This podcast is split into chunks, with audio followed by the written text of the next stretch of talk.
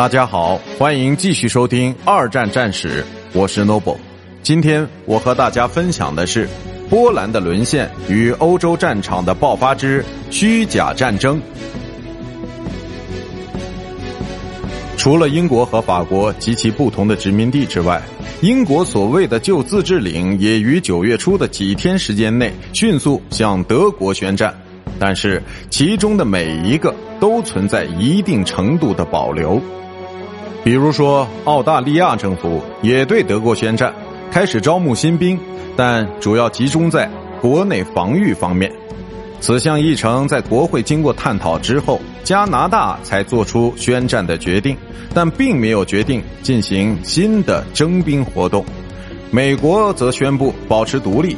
毫无疑问，在这个阶段。多数美国人依然想远离在欧洲发生的这场战争。虽然已经站在波兰一方卷入了战争，但是英国和法国并没有采取任何实际行动去帮助波兰人。此时，希特勒也对并没有使英法两国采取进一步措施而感到满意，因为在九月的时候，德国的西部力量尚显薄弱。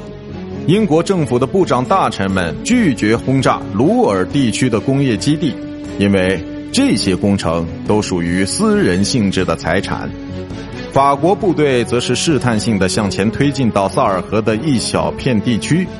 这场虚假战争在西部战线就这样进行着，一直到德国于1940年发动了全面进攻。